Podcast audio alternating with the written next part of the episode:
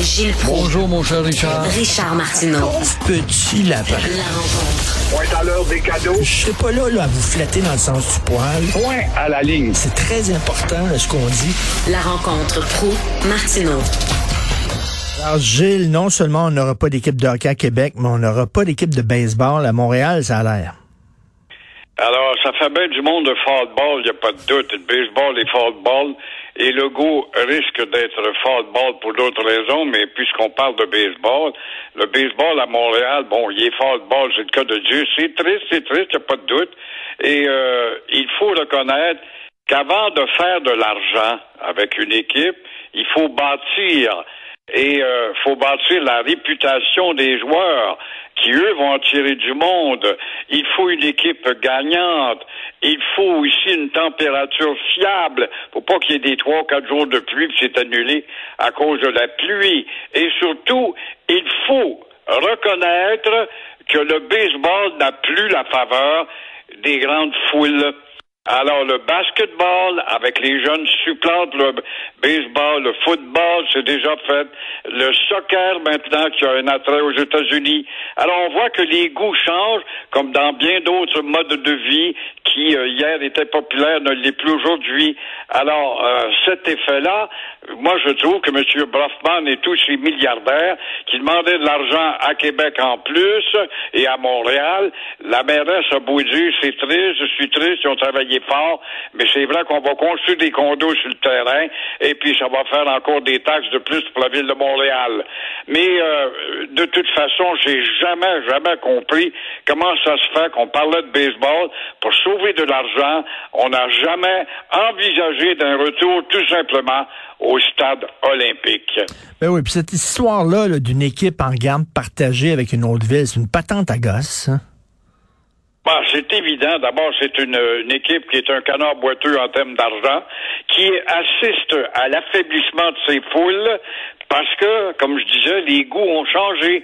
Alors, il y a tellement de choses qui nous ont bouleversés de, depuis une génération que on le sait, on va à la banque et puis quand te faire servir par une fille, on le sait, on va à tel service les plus pareils comme il y a un an à peine. C'est la même chose dans le domaine des mentalités sportives. Alors les goûts ont changé, le baseball n'a plus la faveur qu'il avait. Auprès des jeunes, il faut se le dire, je sais, je vais me faire des ennemis, là, mais auprès des jeunes, c'est le soccer puis c'est le basketball, là, qui est hot.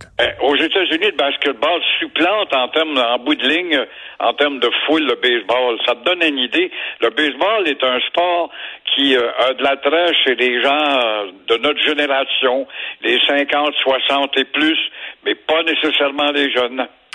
Et euh, le bout du tunnel, est-ce que vous la voyez, la lumière au bout du tunnel, Gilles? Non, peut-être le 31, mais le 31, il va arriver d'autres choses, ça va changer. Mais euh, encore une fois, c'est que cette fois, c'est Legault qui risque d'être football. Il voit toujours la lumière au bout du tunnel, mais la lumière euh, ne nous attire pas.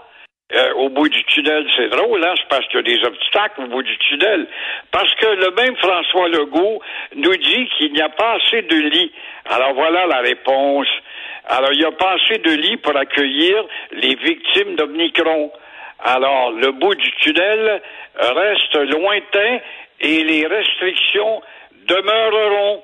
C'est pour ça que là, on est en maudit. On dit oui, mais en Ontario, eux autres, ils étaient aussi mal pris que les autres. Mais l'Ontario a été assez sage, peut-être d'avoir plus de médecins, une efficacité plus rapide face à la troisième dose.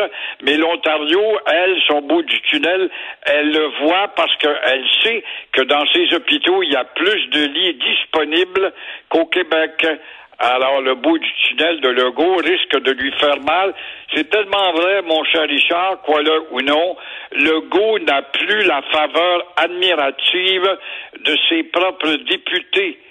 C'est ceux qui ont l'admis, puis on l'écoute, qui est fort, notre premier ministre, puis on le vante, c'est facile de le vanter dans le comté. Mais quand tu vois les députés qui, dans chaque comté, sont en quelque sorte les yeux et les oreilles du peuple qui se lamentent, alors les députés s'aperçoivent bien que la grogne s'intensifie et que le goût ne signifie plus le mot magique qu'il était.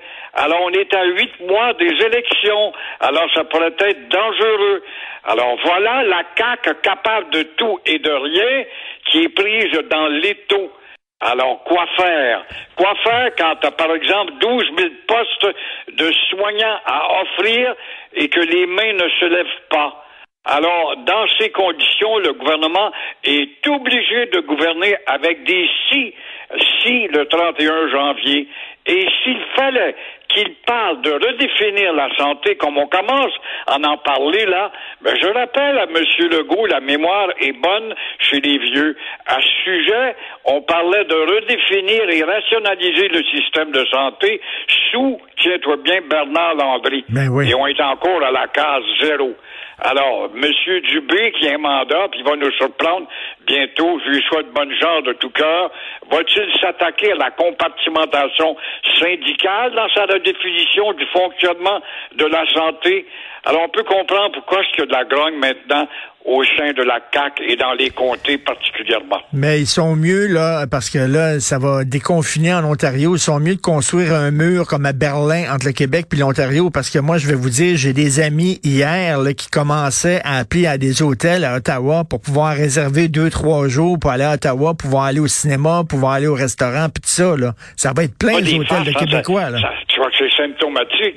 Alors, ça illustre bien la paralysie dans laquelle on est pris et l'étau se resserre. Il n'y a pas assez de personnel au Québec. L'Omicron fait des dégâts. On n'a pas assez de lits pour accueillir. C'est ça qui fait hésiter le goût. Il veut bien le voir le bout du tunnel. Mais il sait fort bien que s'il faut qu'on ouvre le tunnel et puis qu'on dégage comme en Ontario, le nombre de malades va vouloir cogner à la porte de l'hôpital un tel ou l'autre. Ben, il n'y aura pas de place. Fait qu'on va retomber à case zéro. Alors, euh, on espère que ça va aller mieux. Euh, Félix Séguin a annoncé là, justement que ça, s'améliorait. Euh, il y a une baisse dans le nombre d'hospitalisations, de moins en moins de gens qui rentrent à l'hôpital, de plus en plus de gens qui en sortent. Euh, là, on dit que si la tendance actuelle se maintient pendant quelques jours, on va être capable de proposer un calendrier de réouverture. Donc, il faut, faut s'accrocher, Gilles. D'après moi, c'est une coupe de jours, là, puis euh, on va Oui. pouvoir faire comme l'Ontario. Mais en même temps, je comprends que les gens sont en maudit à la CAQ contre leur chef. Mais c'est quand même pas lui, là, que, il a hérité d'un système de santé qui est tout croche depuis des années, là. Tu vois, pas de Il sa a pas faute. de doute. C'est que le député, euh, il est le plus près du peuple, puis c'est lui qui a la résonance du comté. Fait que quand il rentre puis, à l'Assemblée nationale, on fait une réunion tous les députés, on commence à dire dans tel comté, je te dis que je me fais donner des bêtises, euh, on s'aperçoit que la magie ne poigne plus. Et là, euh, bon, Séguin en parlait tout à l'heure, probablement que le 31 janvier, ça devrait être la date déterminante. On dit que la semaine prochaine, il va y avoir une autre annonce. Bon, mais il en demeure pas moins que ce qui est vrai aujourd'hui ne l'est pas le lendemain.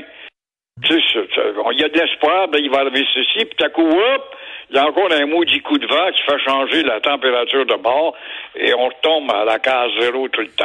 Les gens qui veulent euh, des bonnes nouvelles, qui veulent euh, voir le verre à demi plein, euh, allez sur Cube Radio. Philippe Vincent Foisy fait une entrevue avec Monsieur Boileau de la santé publique et Monsieur Boileau le dit. Si ça continue dans trois quatre jours, on va pouvoir proposer un calendrier de réouverture. Donc la, la petite lueur au bout du tunnel, on commence à la voir un peu. Allez écouter ça. Donc Philippe Vincent Foisy qui a interviewé Luc Boileau. Il faut s'accrocher à ça, maudit. Pendant ce temps-là, dans les écoles, on dit ouvrez les fenêtres pour ventiler. Alors qu'il fait moins 28. Ben oui. C'est Mais là, on fait bien de l'émotion. Ouvrir les fenêtres, c'est terrible, puis il a fait moins 25. Mais je peux pas croire que la fenêtre a été ouverte 12 heures de, de temps à l'école. Wow! On a ouvert la fenêtre peut-être un 5-10 minutes. Je pense pas que la, la fenêtre est restée ouverte toute la journée. Ben, j'espère pas. savoir combien de temps est-ce qu'on a ouvert les fenêtres. Bonne question, bonne question. Bon week-end, Gilles. On Toi se parle lundi. Merci. Bye. Au revoir.